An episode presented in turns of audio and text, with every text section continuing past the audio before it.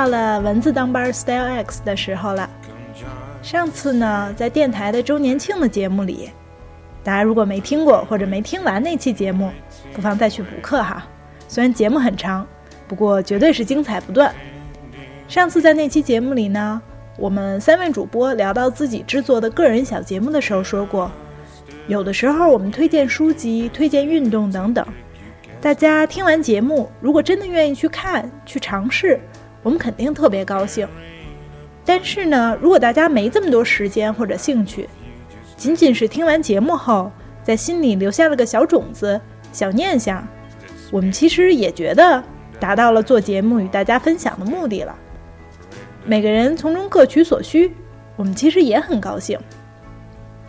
那循着这个思路呢，文字这期节目就不光像往常一样与大家分享一本书，还推荐大家一部电影，因为这部电影就是拍的这本书的作者的真实故事，既让大家更立体的了解这个人吧，也提供另一种时间上和媒介上的选择。那电影的名字呢，叫做《The End of the Tour》，翻译成“旅程尽头”或者“旅行终点”。而书的名字叫做《A Supposedly Fun Thing I'll Never Do Again》，所谓好玩的事儿，我再也不做了。而电影的主人公与书的作者是美国作家 David Foster Wallace，大卫·福斯特·华莱士。熟悉英语文学的人可能对华莱士这个名字不陌生，他的超长篇小说《Infinite Jest》。无尽的玩笑，长达一千多页，且还成了畅销书，在全世界销售超过一百万册。在评论界呢，也引发了研究潮，不少人写论文研究他的作品，属于把一本砖头写得叫好又叫座的现象级作品。当然了，因为作品实在太长，从1996年出版到现在二十余年了，暂时还没有中译本。听说是翻译了好几年，今年终于要出版了，大家也可以关注一下哈。不过呢，蚊子自己确实还是一五年的时候，通过《旅程尽头》这部电影，第一次认识了华莱士，所以我们也就先来聊聊这部电影。电影的故事呢，就发生在《无尽的玩笑》这本书出版的1996年，讲的是《滚石》杂志的记者 David Lipsky 读了小说后很激动。于是申请去采访华莱士，跟着他参加新书宣传之旅的故事。形式上类似公路片，就是记者 Lipsky 和作家华莱士一路走一路聊，遇到各种人和事儿，彼此互相了解和碰撞的故事。在真实的世界里呢，这次采访历时一周，但是采访文章当时并没有发表。二零零八年的时候。华莱士因为长期受抑郁症折磨而自杀。Lipsky 在《滚石》杂志上发表了纪念他的文章，并在两年后将他当年的采访故事写成了一本书，叫做《Although of course you end up becoming yourself: A Road Trip with David Foster Wallace》。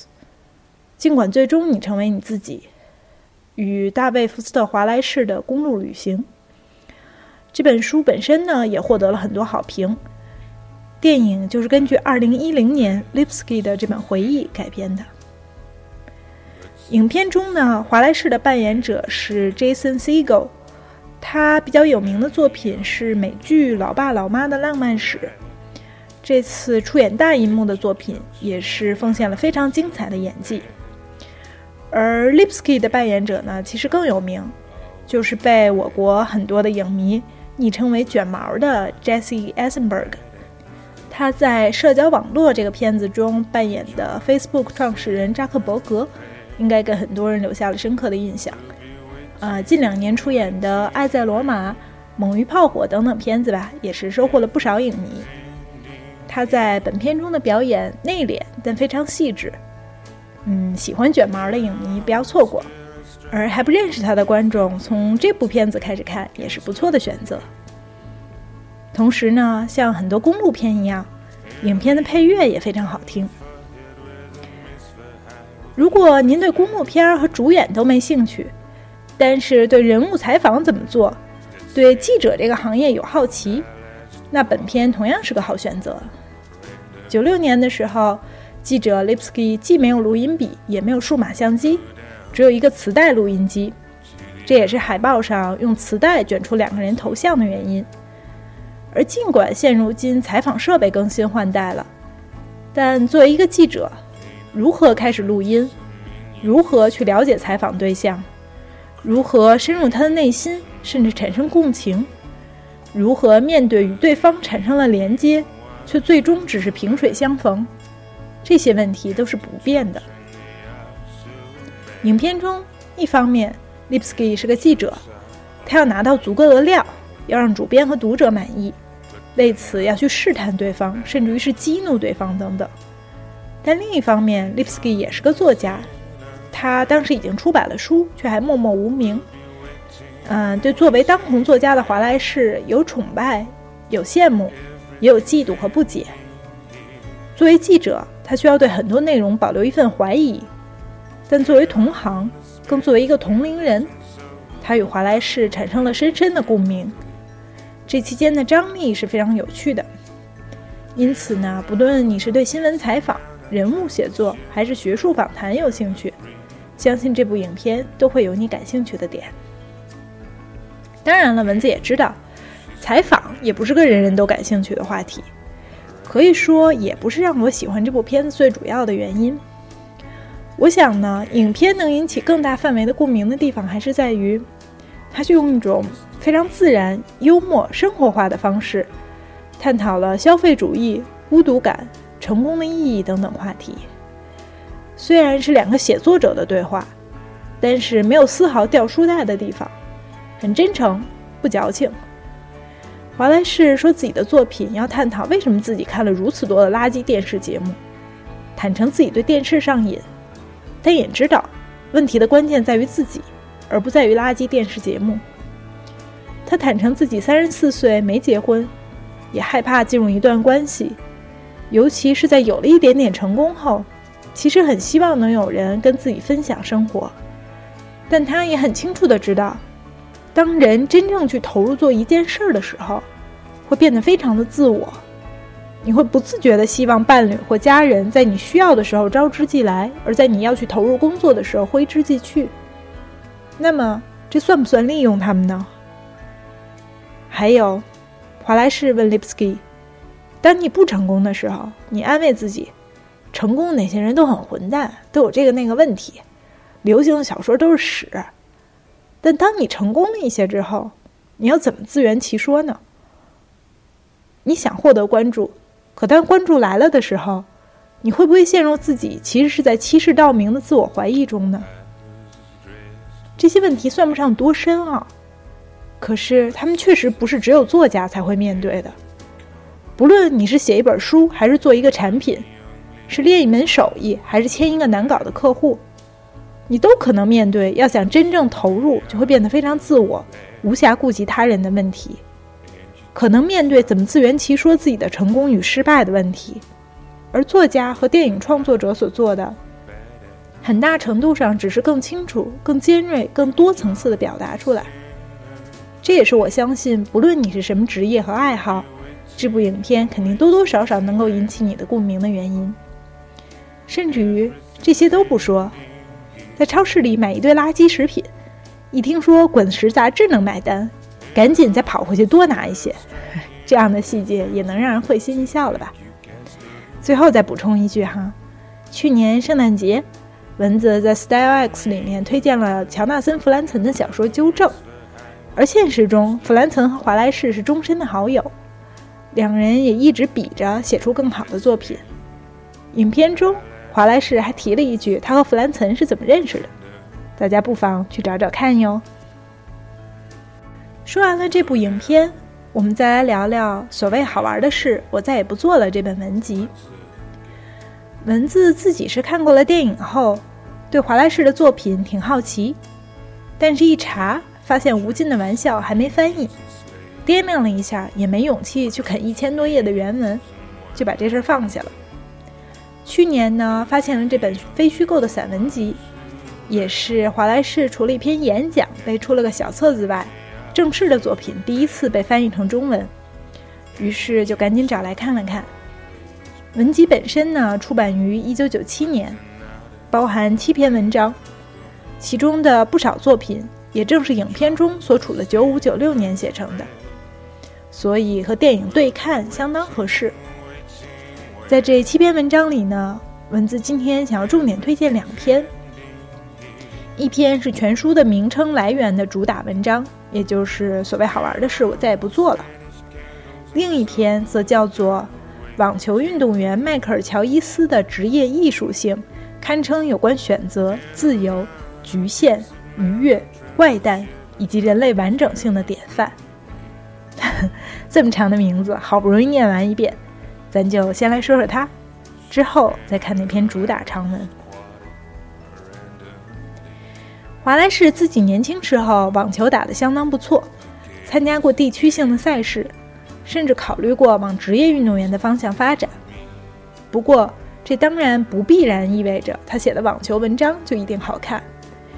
尤其是对于非网球爱好者来说。文子自己也不是任何意义上的网球迷，看到这篇写九五年世界男子网坛的文章。能够想起的，无非是当年阿加西与波吉小斯的八卦，和张德培的飘柔广告。不过呢，就像那个超长题目里所说的，这篇文章所关注的也并不是赛事报道或技术分析。华莱士在文章一开头就对他的读者说：“你也许从未听说过洛杉矶布伦特伍德的迈克尔·乔伊斯。”那么。为什么还要选这样一位世界排名七十九位，虽然进入了百强高手行列，但还是不得不打各种资格赛才能进入正赛，电视直播更是没他的份儿的球员，来作为文章的主人公呢？整个文章其实就是华莱士通过细致的观察、幽默的评论和深沉的思考，来对这个问题进行回答。比如，如果在九五年。类似蚊子这样的观众，对于一场 ATP 锦标赛，唯一可能关注的时候，恐怕就是出现了桑普拉斯对阿加西的决赛的时候。可在此之前，三十二、六十四或者一百二十八位选手已经从金字塔底进行了一周的比赛。这还不算，在此之前，很多选手首先得通过资格赛来获取闯入锦标赛的资格，而你能否参加资格赛？是由复杂的排名系统以及一系列外力因素决定的，比如文章中报道的加拿大蒙特利尔公开赛，主办方需要更多的加拿大选手参赛，于是将五张外卡中的四张发给了排名相当低的加拿大选手。六十四位参加资格赛的选手中，将有八人能够获准进入正赛，而这意味着你需要在两天内赢得三场高强度的比赛。从而获得进入正赛第一轮，与休息了好几天、带着私人按摩师和顾问的种子选手们面对面的机会。更要命的是，正赛中第一轮遭到淘汰的选手能得到五千四百美元的奖金，而在资格赛中，第二轮遭到淘汰的选手只能得到五百六十美元。如果第一轮就遭到淘汰，一分钱都没有。组委会只为正赛选手的食宿买单。来参加资格赛的选手可能一分钱都拿不到，还要自掏腰包负责食宿，更不用提为了吸引大牌选手来参赛，除了四大满贯之外，很多锦标赛都设有保证金。也就是说，那些种子选手们只要出现，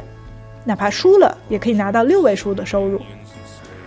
而文章的重点其实不在于揭露任何比赛规则的不对称。华莱士在讲完这些规则后。只是不动声色地继续给你讲乔伊斯如何一场一场地拼资格赛的故事，只是去描述乔伊斯并不会对关于保证金的问题给出好或坏的评价，也不会因此产生出不满、痛苦、沮丧的情绪。他完全了解所有对他不公平的现象，可是他说起这些，华莱士写道，就像一位农民在数落糟糕的天气。其间不带有任何情绪。更重要的是，华莱士用自己打网球的经历说明，类似乔伊斯这种已经跻身世界一百强的选手，其实已经是万里挑一的厉害了。他写道：“乔伊斯两岁起就开始打网球，七岁时就参加了比赛。他职业生涯的头六年是在父亲的指引下度过的，所以过得非常充实，并且充满了激情。”乔伊斯估计，他父亲在他少年时期送他去上网球课、租场地、买设备、四处比赛，总共至少花费了二十五万美元。这样一来，乔伊斯为何只能选择投身网球事业，也就不难理解了。当你处在那个年龄段，全心全意、满怀激情地扑在一件事情上，并且所有关于有关选择的必要资源和信息都不在你手中。这样一来，你还能选择吗？他喜爱网球，你可以从他说话时的表情看出来。他的眼睛通常看起来有一种亚洲人的感觉，因为爱尔兰血统的人眼睛都有点内眦皮。但当他说起网球时，说起他的事业时，他的眼睛就会鼓起来，瞳孔就会放大，里面充满了爱。这种爱和我们对工作。爱人或者某个地方倾注的强烈感情不同，这种爱只有在相濡以沫的老年夫妇的眼中，或者在那些全身心投入宗教的信徒眼中才能看到。这种爱并不是以付出的代价为之放弃的东西来衡量的，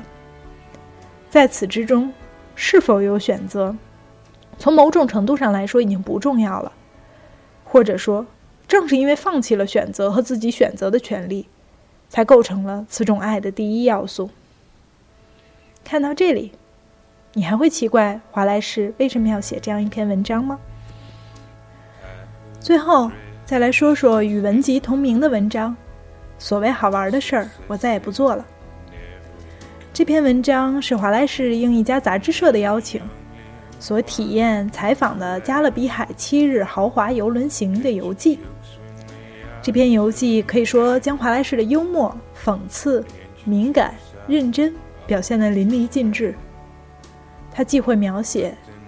日落，仿佛是电脑加工过的，而热带地区的月亮，比起我在美国看到的冷月更大、更淫荡，就像一只摇摆的柠檬。游轮发出震耳欲聋的汽笛，仿佛天上众神发出胃胀气的声响，等等。也会认真地描写游轮上殷勤到令人惊悚的服务，比如，他从来无法见到打扫房间的服务员，可只要他离开仓房半小时，房间就总会被打扫过，毛巾更换了，厕所又闪闪发光，被子叠得有棱有角。出门十分钟，回来一切都没变，可如果三十一分钟后再回来。房间就已经打扫好了，而服务人员不见人影。重要的是，华莱士写道：“此类清扫服务并不具有母亲般的呵护。母亲尽管会时不时地对你唠叨，让你感到内疚，但她之所以会帮你打扫房间，很大一部分原因在于她爱你，你就是重点，或者从某种程度上来说，你就是清扫的对象。而在游轮上。”一旦新鲜感和便利感消失后，我马上就意识到这种表面的清扫工作实则与我没有任何关系。因此，当你离开后，他们也会感到如释重负。更不要提那些当游客在甲板上晒太阳时，在一旁递毛巾的服务生了。只要你的屁股一离开椅子，他们就会帮你把毛巾拿开并丢进槽里。你只想站起来眺望一下甲板。一回头，毛巾就不见了，椅子也已经回到了四十五度。而员工们这种细致到非人性的服务，背后是主管们对其的极其严苛、铁腕的管理。当然了，乘客们也逃不过华莱士的观察。同桌吃饭的姑娘向游轮方谎称自己的生日到了，骗来了颇为隆重的庆祝仪式。而观察游客们每到一个港口上岸游玩时，他又不禁想到：这些乘客难道就丝毫没有觉察到当地商人、服务员、提供蜥蜴拍照的小贩们等等，在看他们时流露出轻蔑到无动于衷的眼神吗？我常想，我的这些游客同胞们太迟钝了，过于忘我的沉醉在自己的世界里，竟没有看出这一点。尽管在别的时间里，我感觉其他的船上的美国人，可能也和我一样，在港口时，因为自身扮演着迟钝的美国人的角色，所以感觉到了同样一种说不清道不明的不适感。但是他们却拒绝这些迟钝恐惧感支配他们，他们花了许多钱，就是要来开心、放纵、记录国外体验的。当然了。不要以为这篇文章只是对游轮公司、对乘客们的讽刺，好像众人皆醉我独醒。华莱士非常清楚，他自己也是这整个文化、整个消费链条中的一员。他描写自己如何尽管警惕重重，依旧被各种服务惯坏。他记录自己一天叫若干次送餐服务，看三遍《侏罗纪公园》。他观察自己无法满足的幼稚。如何在这种封闭的环境里不断做出调整，提高自己的欲望，放纵感不断骚动起来。但同时，在一艘提供若干个豪华餐厅，从图书室到沙狐球比赛，从航海讲座到高尔夫球练习，从工艺品拍卖到美容护理，从托儿所服务到天主教弥撒的节日般欢乐、帝王般奢华、宫殿般雄伟的巨型游轮上。华莱士非常清楚地感到这一切所蕴含的死亡与绝望的气息。他写道：“踏上七夜豪华之旅，使尽浑身解数建构起战胜死亡和腐化的幻想，在各种派对、庆典和表演中，不断处于激动、兴奋的状态。一切都是为了人们不是从死亡的恐惧中超脱出来，而是将其忘却。甚至于在游轮的宣传手册中。”商家已经不仅仅满足于挑动你的欲望和幻想，而是用带有家长式的命令口吻，用第二人称，细致到把你说的话都替你想好了。比如广告里写道：“你会对你的伴侣说，亲爱的，让我们把这些项目玩个遍吧。”这些广告让你甚至不必亲自幻想，而由他们来替你完成。它不是美化了你作为成人的选择或欲望机制，或者无视它的存在，而是根本取代了它们。这种独裁性的广告许下了特别的承诺，它承诺恶魔性的诱惑，却显得真诚。这样一来，你的选择障碍、犯过的错、懊悔、失望、沮丧都会一笔勾销。广告确保你能真正放松下来。度过一段美好的时光，因为你别无选择，只能选择度过这段美好的时光。而在这里，华莱士继续写道：“我现在三十三岁，已度过了许多无声的岁月，而每天的时光消逝得越来越快。日复一日，我不得不对好事、重要的事、快乐的事做出全方位的选择。”而这样一来，我又不得不承受因排除其他选项而付出的代价。现在，我开始明白，随着时间不断推移，我的选择面将会越来越窄，而所承受的代价将会越来越大。直到某刻，我处在生活纷繁复杂的岔口上，最终只能囿于其中一条道路，并且一路走到头，从而进入静止。衰退、腐化的阶段，而时间则从我身旁溜走，直到我淹没在时间的汪洋里，备受虚无的煎熬。但就算囿于其中一条路，这也是我的选择，无法避免。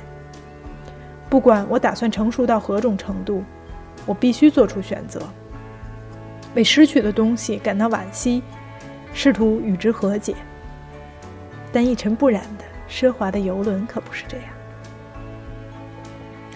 说实话，看到这段对于人生的选择和无法选择的描写，文字还是非常感动和感同身受的。反过来说，也只有在这种视野下，我们才可能真正理解。看似提供千百种选择，实则让人别无选择的游轮产业，以及背后的消费逻辑所提供给我们的，